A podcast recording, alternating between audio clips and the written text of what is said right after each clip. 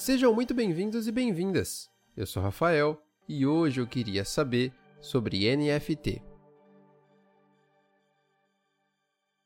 Aquele lembrete rápido que você pode apoiar esse conteúdo, agora pelo rafaelbandone.com.br barra podcast. Lá tem certinho as opções para você poder apoiar.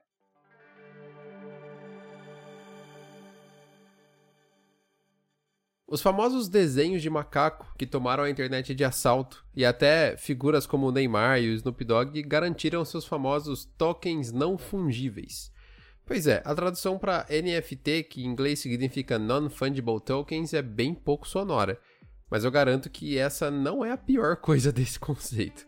Mas vamos com calma, e até o fim desse episódio eu garanto que ou você vai amar os NFTs, ou você vai odiá-los. E, se depender de mim, vai ser a segunda opção.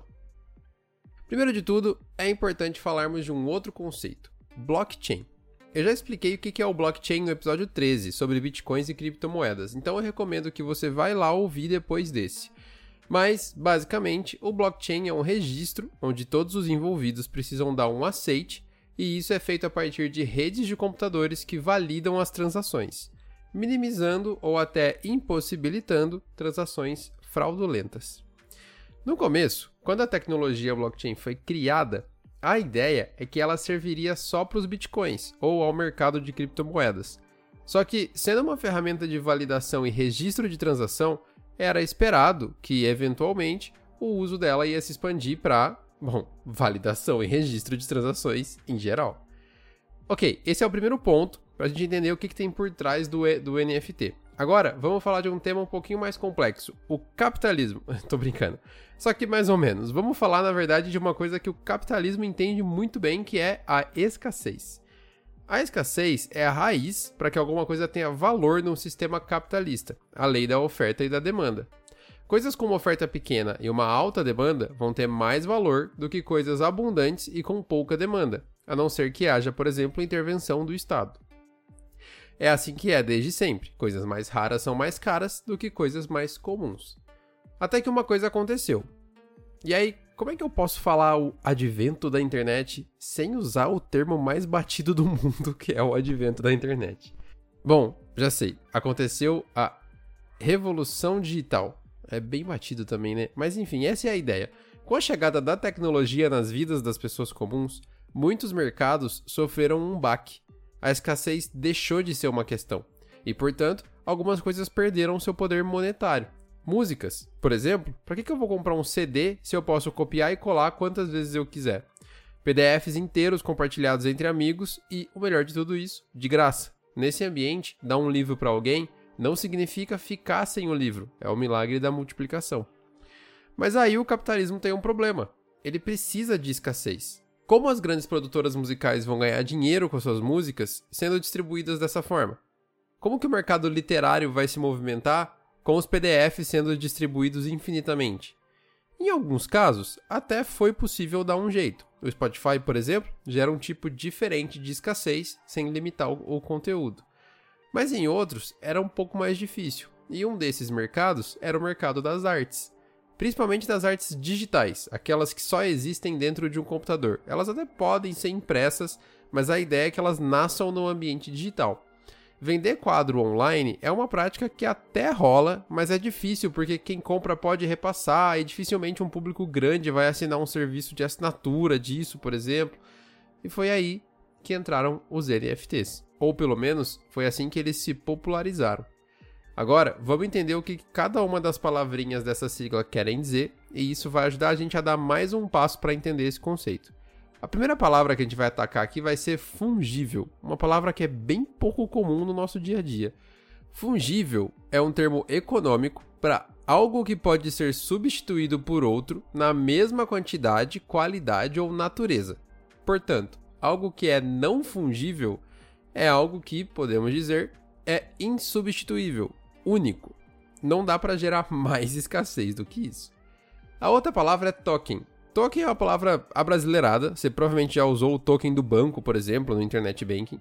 A tradução para token é ficha, e esse é um conceito que traduz bem. O token é como uma ficha que te garante um uso, acesso ou especificação, como uma ficha de telefone público se você nasceu nos anos 90. Agora, vamos juntar os dois conceitos. Um token não fungível. Isso significa, basicamente, uma ficha que não pode ser substituída. Uma coisa muito parecida com um recibo. Algo que tenha um identificador único, que não pode ser trocado, garantindo que o portador daquele token é dono daquela coisa.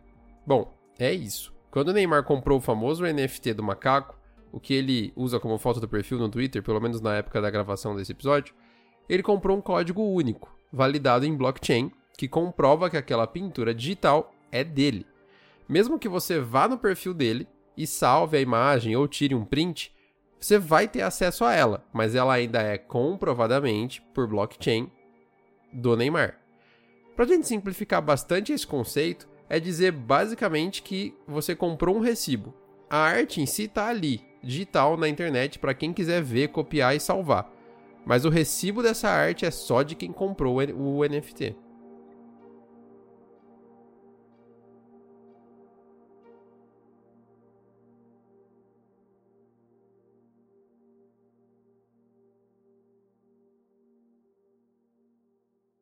E por que ele é tão caro? Bom, porque cada um deles é único. Um NFT é gerado apenas para uma arte específica e não pode ser duplicado. É o capitalismo gerando escassez e sendo feliz de novo, mesmo no mundo digital. Mas não é só isso. Outra coisa no mercado NFT também é muito forte: a especulação. Especulação não é um conceito exclusivo do mercado NFT. Também é muito presente em mercados de colecionáveis e até no famoso mercado financeiro. Ações de empresas podem subir ou cair com base em especulações. Inclusive, foi o que aconteceu no famoso caso da GameStop, que está linkado aqui nas referências para quem quiser conhecer. Um dos NFT mais icônicos é o primeiro tweet da internet. Isso mesmo, o primeiro tweet feito pelo fundador do próprio Twitter. E perceba que é algo que não tem valor tangível. Ele tem um valor que as pessoas acham que ele tem, ou seja, especulativo. Não é tipo um carro que tem custos de produção ou um serviço que você consegue comparar orçamentos. É pura e simplesmente valor percebido pelos que estão dispostos a pagar por ele. O NFT do primeiro tweet, no caso, foi vendido na época por quase 3 milhões de dólares.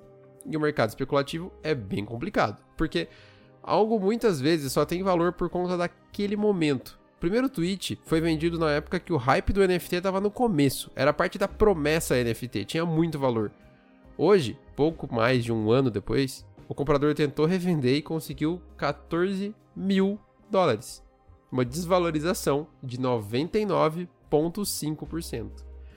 Um outro ponto muito debatido é que o mercado NFT pode se tornar, na verdade, uma nova maneira de apoiar os artistas. Afinal, agora eu posso comprar um quadro exclusivo de forma digital e pagando o valor que a exclusividade merece. Então isso é bom, né? É, como bem explica um excelente artigo do The Atlantic chamado NFTs weren't supposed to end like this, ou como eu traduzi livremente, NFTs não deviam terminar assim. As NFTs podem até ter surgido, talvez, quem sabe, para ajudar os artistas, mas muitas vezes elas acabam atrapalhando criando um mercado ainda mais privilegiado, que ao contrário do que parece, continua sensível a cópias e fraudes. Primeiro porque a tecnologia blockchain tem uma limitação quanto ao armazenamento dos dados. Então, não é possível hospedar uma arte inteira lá dentro. Não dá para manter uma imagem naquele servidor. Ele só pode ser acessado pela carteira do dono da arte e ele não tem muito espaço.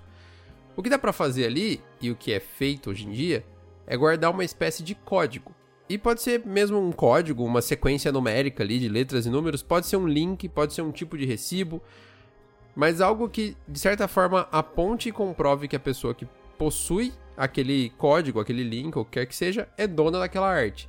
A arte em si continua na internet. É a mesma sensação de ir no mercado, comprar um molho de tomate, deixar o molho e levar um recibo para casa provando que aquele molho é seu. Então, o que existe hoje é muito parecido com o que já existia antes. Várias empresas dizendo que os seus códigos são válidos e são, e são originais. Porque olha só, não existe um órgão regulador das NFTs. Não, é, não, não faz parte do conceito que exista. O que existem, no caso, são as plataformas, que são empresas, que permitem que você suba uma arte nos seus próprios servidores e geram uma NFT para você disso. E quem que garante a validade dessa NFT a própria empresa que gerou. Então, o que, que impede de alguém subir a mesma arte em diferentes empresas e gerar outras NFTs? Pois é, nada. E alia-se isso ao fato de que essas plataformas, portanto servidores, são de empresas novas, muitas vezes são startups pequenas. Então, existe além de tudo um risco de que essas empresas entrem em falência e esses servidores simplesmente desapareçam. Como dito nesse artigo que eu mencionei antes, o mercado NFT foi construído em um castelo de cartas, feito pelos próprios vendedores. E ainda existe uma questão importante, que é a pegada de carbono. Pegada de carbono é o termo usado para definir o quanto alguma coisa interfere no meio ambiente enquanto ela está acontecendo. E a pegada de carbono das NFTs é bem grande. Cada nova validação em blockchain exige quebrar um código cada vez mais complexo na rede e, portanto, exige mais poder computacional, mais poder computacional, que por sua vez exige mais energia. Energia essa que vem do meio ambiente. E por mais que você possa argumentar que já existem NFTs de baixo impacto ambiental que usam energia renovável e etc., a gente pode combinar que esse não é bem o modus operandi do sistema capitalista, né? Quer dizer, a gente está há três anos de um possível cenário climático irreversível e não parece que tem ninguém muito preocupado com isso. E tem uma questão da função do uso dessa energia também. Não é usar a energia para sobreviver e para ter alguma qualidade de vida. É só para justificar que uma pintura digital é sua. Parece meio egoísta, né? Usar isso dos recursos do planeta. Claro que vale sempre lembrar que existem milhares de outras formas de apoiar o seu artista local, formas que são bem menos danosas ao meio ambiente. A tecnologia blockchain é uma promessa. Não é muito mais do que isso hoje em dia. Inclusive, é difícil dizer quais usos populares essa tecnologia poderia ter.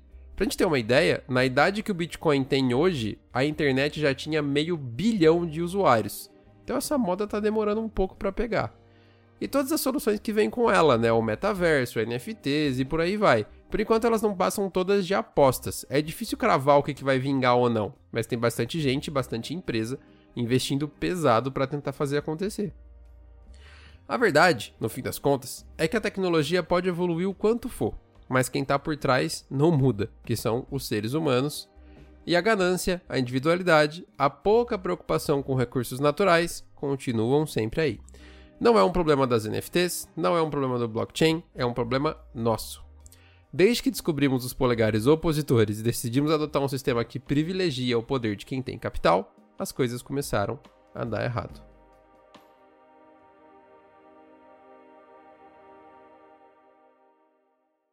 Eu sou Rafael Bandone. Você me encontra nas redes sociais como @rafabandone e sinta-se livre para me enviar dúvidas, sugestões, críticas ou propostas de tema pelo Twitter. Muito obrigado por ouvir e até a próxima.